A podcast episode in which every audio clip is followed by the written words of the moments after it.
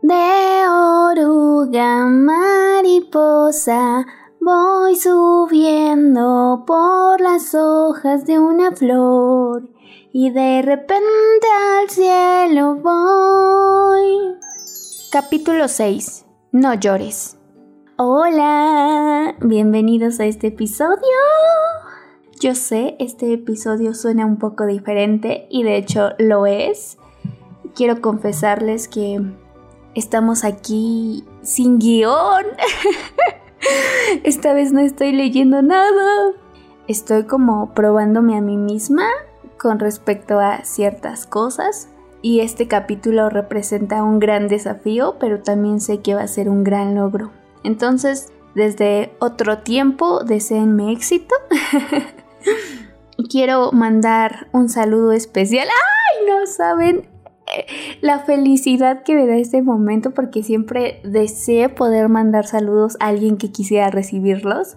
Y hace poco posté en Instagram y mi amiguita Clau me dijo que ella quería recibir un saludo. Entonces, Clau, este saludo es súper especial porque básicamente es como el primero. Entonces, muchísimas gracias por escucharme, por estar aquí, por permitirme acompañarte. Uf, me haces muy feliz, muchísimas gracias. Saludos a Claulolo. Y quiero aprovechar también para saludar a unas personitas que sé que me escuchan. Gracias amiga Ivonne, gracias, gracias, gracias por estar aquí, por escucharme, por permitirme también acompañarte a ti y a todos en este proceso que no es fácil. Gracias a Jorge, o sea, mi bestie fucking mine, eh, a Monse, a mi amiga Lisandra, a Diego, muchas gracias. Gracias por los que me escuchan y también por los que me recomiendan. Ahora sí, una vez dicho esto, continuemos. No llores. ¿Cuántas veces nos han dicho esto? ¿Cuántas veces lo has escuchado? Es más, ¿cuántas veces lo has repetido? Yo creo que la mayoría del tiempo el ser humano habla sin ser consciente de lo que está diciendo. Lo vemos como una simple frase que se dice en los momentos poco gratos. Cabe destacar que aunque es una frase tan corta, tan sencilla, contiene una carga energética bastante compleja y diría yo bastante negativa. ¿Están de acuerdo? ¿Por qué nos decimos no llores? En mi experiencia en la infancia recuerdo que llorar estaba como mal visto o por lo menos yo aprendí esto y por ende aprendí a tragarme mis lágrimas, pero sé que no fui solo yo. Sé que de manera general, eh, no sé si en otras culturas, pero por lo menos en la occidental, puedo decir que llorar está mal visto e incluso etiquetado como malo. Y no, yo sé que me van a decir ustedes que probablemente no es así, o tal vez sí, si se han dado cuenta, pero nótese cómo nos causa bastante incomodidad el ver a alguien llorar o incluso el uno mismo llorar. Saben, es bastante complejo y es una incongruencia totalmente absurda. ¿Se dan cuenta? Eh, yo no me imagino quién fue la primera persona que le dijo a alguien no llores. O sea, no me cabe en la cabeza eh, desde qué momento esto ocurre. ¿En qué momento de la historia se plasma? No sé, habrá sido un cavernícola hablando, oh, oh, llorar, no. O sea, no sé. Em, voy a contarles esta analogía absurda, porque así es como veo yo a la sociedad en la actualidad con respecto al llanto. Imaginemos que Dios, el universo, depende en lo que ustedes crean, la evolución, no sé, crea, no sé, celulares, ¿no? En este caso voy a elegir a Dios y a unos teléfonos. Eh, super Pro, es más, iPhone. los iPhone, los iPhone 15, ¿no? Unos que ni siquiera existen en la actualidad, pero supongamos que Dios crea iPhones iPhones superiores, eh, les inserta cámaras, es super pros, porque dice que los iPhone están diseñados para tomar las mejores fotos para capturar los momentos, ¿no? Entonces imaginen que esos iPhones son la humanidad. Y en el mundo iPhone se dice que, ay no, no uses tu cámara, ¿por qué la vas a usar? ¿Sabes que tomar fotos te puede llenar el almacenamiento? Es una pérdida de tiempo. Y en el mundo de los iPhones está mal visto tomar fotos, ¿no? Así de absurdos nos vemos nosotros. Porque Dios creando seres tan evolucionados como en este caso, ejemplo, los iPhones, que les da cámaras super pros, pero en su mundo de los iPhones dice no porque ocupa almacenamiento y lo ven mal, entonces los iPhones van a reprimir el hecho de tomar fotos. Y Dios dice, o sea, te di la mejor cámara, para eso son, o sea, te diseñé perfecto y tú no quieres usar tus cámaras por la estúpida creencia de que vas a llenar tu almacenamiento. ¿Saben? Así me, me imagino al mundo. Eh, reitero, crean en la evolución, el universo, Dios, lo que sea. Pero creo que la humanidad, o más bien el ser humano, está dotado con unas capacidades increíbles de manera física y orgánica. Somos literalmente una máquina impresionante en términos de evolución. ¡Wow! Y te dices, no llores. Es como de, em, a ver, tengo ojos, tengo lágrimas y, existen. ¿Por qué? ¿Por qué no las usaría? ¿Por qué llorar es así? Porque así parece. Mi teoría es que la gente que dice no llores lo dice más, lo dice más para sí mismo en lugar del prójimo porque creo que no estamos acostumbrados a este tipo de emociones. Por lo regular, cuando alguien llora de felicidad, nadie le dice no llores. O yo nunca en la vida, en mis veintitantos años, he visto que alguien que llora de felicidad le digan ay no, no llores. O que alguien que esté riendo y esté alegre le digan ay no, no estés feliz. Como que rara vez eso sucede. Pero cuando estás triste, si te dicen ay no estés triste o ya no estés enojado, o ya no llores, este, y es como de ¿por qué? O sea, todas las emociones están y existen y por algo existen y por algo las sentimos. ¿Por qué nos reprimimos de esa manera? Solo porque está socialmente no aceptado y es que en realidad creo que tiene que ver más con eso. Como no está tan bien visto o no estamos acostumbrados porque no son emociones gratas o que nos produzcan placer, las etiquetamos automáticamente como malo y por ende lo reprimimos tanto que hoy en día llorar pareciera un lujo.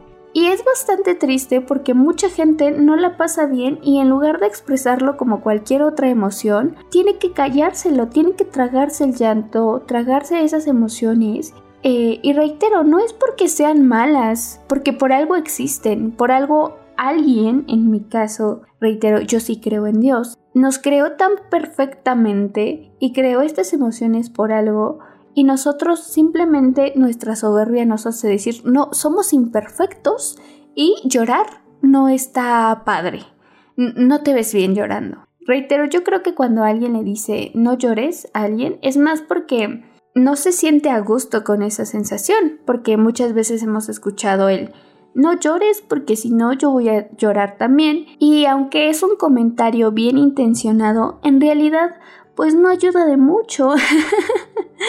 en realidad lo único que nos está diciendo es por mi bienestar, no llores porque me incomoda verte así de triste, porque me duele a mí.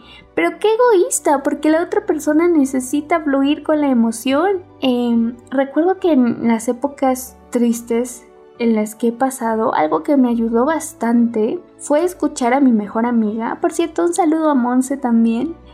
Eh, ella me decía, llora, llora, deja que fluya la emoción, llora, llora todo lo que quieras. Y era muy contrastante con otras opiniones que me decían, no llores, llorar no sirve de nada, ¿para qué?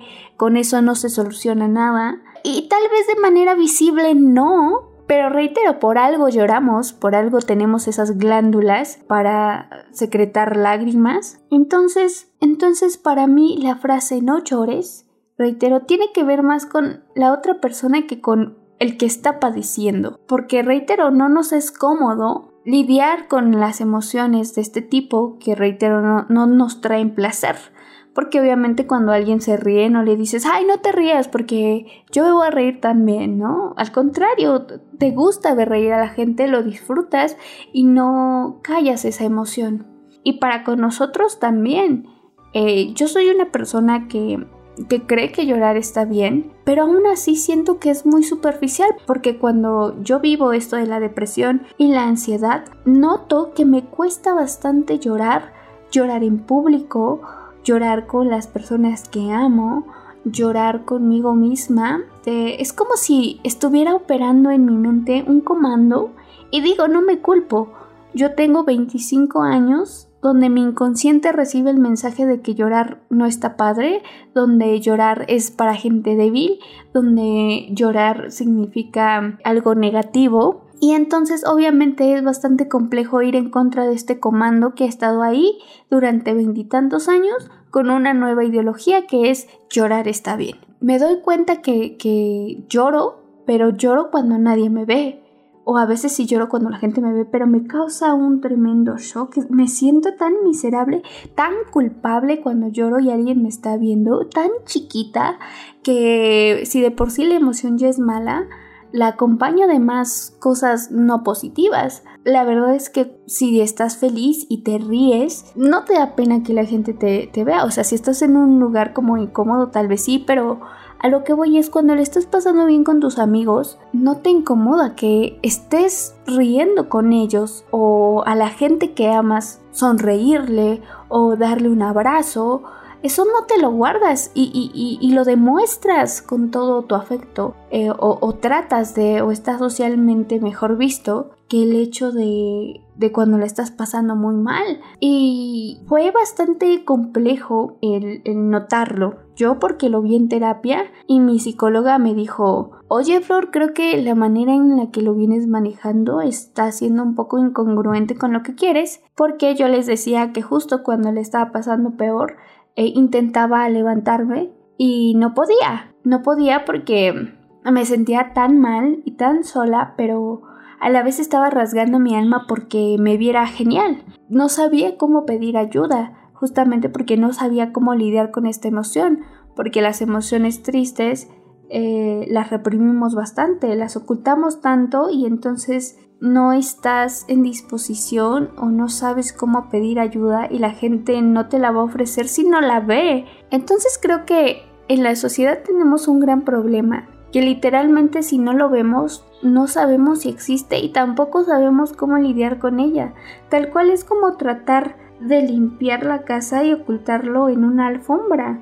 Y es bastante triste porque pues todos los seres humanos pasamos por momentos caóticos y en lugar de pedir ayuda o compartirlo, nos rehusamos. Y, y es muy feo que existan tantas personas hoy en día con depresión, con ansiedad, con estrés, que básicamente muchas de las enfermedades se desarrollen porque te estás tragando tus emociones, que reitero, eso no debería suceder, pero no sé en qué momento la sociedad lo trabajó de tal manera que, pues mira, ya transmutó y ahora son enfermedades. Y reitero, tampoco es culpa nuestra si estamos pasando por un mal momento y no sabemos cómo lidiar con eso, porque no estamos acostumbrados, reitero, hemos crecido no sé cuántos años tengan ustedes, pero esos años han crecido siguiendo un patrón donde cuando estás triste pues te encierras en tu cuarto, te recluyes y creo que el problema crece, se agranda. En lugar de poder buscar una solución y compartirlo con el mundo, nos cuesta muchísimo trabajo esto y reitero, creo que se debe a que no lo normalizamos, normalizamos el ocultarlo. O sea, es muy normal que alguien te diga no llores, pero es muy extraño que alguien te diga, llora, o sí ponte triste, o que alguien te diga, sí está bien que, que te sientas mal. Yo nunca he escuchado a nadie decirme, está bien que te sientas mal. Y adivinen que eso está muy bien. El que te permitas a ti también sentirte mal está muy padre porque te ayudas a conocer y al final de cuentas siempre vas a sentir cosas porque somos seres humanos. A veces sentimos que el sentirnos mal está tan mal y huimos de esa emoción y huir de las emociones no está padre porque te azotan con, como una marea. En algún punto van a llegar y te van a azotar terriblemente. Y ahí es cuando vienen las etapas de depresión, ansiedad o enfermedades, porque nunca les diste esta prioridad, o sea, nunca les diste el permiso de que llegaran a ti y exponerlas. Reitero que para mí tampoco ha sido fácil, es algo que sigo practicando día a día, el tratar de normalizar por lo menos con mi entorno que el sentirse mal está bien, que el estar triste también está bien, y ojo, dije estar triste, no sufrimiento, porque son términos totalmente diferentes. Pero sí, el que las emociones se sienten y está bien, somos seres humanos y que es, válido mostrarlas. Obviamente va a haber mucha gente que se va a incomodar y hay gente que se va a ir y le tenemos mucho miedo a eso, por lo menos yo lo tuve y lo sigo teniendo. El decir es que mucha gente se va a ir si muestro este lado de mí o si me dejo fluir con tanta emoción de esta manera. Y me tocó, me tocó que en mi etapa de, depresión muchas veces mi manera de, buscar ayuda, como no, no sabía, tuve que, que, buscar soluciones rápidas, ¿no? No siempre son las mejores, pero de alguna manera me servía para canalizar toda esta emoción. Y recuerdo que en una ocasión hice un en vivo eh, donde estaba llorando, donde mucha gente me conoció rota, como tal vez nunca me habían visto. Eh, y mucha gente se alejó. Y la verdad es que no los puedo culpar y no los puedo juzgar en otro momento hubiera dicho, bueno, pues son malas personas, no son mis amigos, ahora sí ya veo quién está y quién no. Pero creo que es injusto, creo que es un juicio muy injusto porque a veces ni siquiera uno mismo sabe cómo lidiar con esta emoción de tristeza o agonía y por qué creemos que los demás deben aceptarla si nosotros ni siquiera podemos. Entonces, eso me ayudó bastante a decir, ok, hay gente que se va a ir, no necesariamente porque no me quiera o porque no le importe, pero evidentemente va a sentir una incomodidad al verme de esta manera y al sentir y al percibir todas estas emociones no placenteras.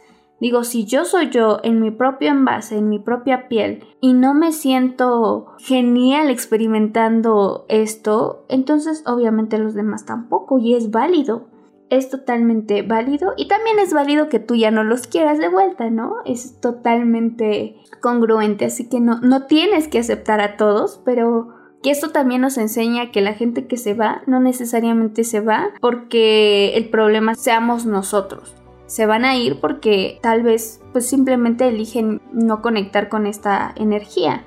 Y, y piénsenlo también con ustedes. Yo, por ejemplo, soy una persona que empatiza bastante con la gente que está pasando malos ratos, que está triste, pero es porque yo ya me acostumbré de cierta manera aceptando como espiritualmente se dice tu sombra, eh, me es más fácil reconocer en otros y empatizar con sus emociones y no juzgarlos a partir de eso, no decir, ay, pues, está jugando, depresivo, se hace loco.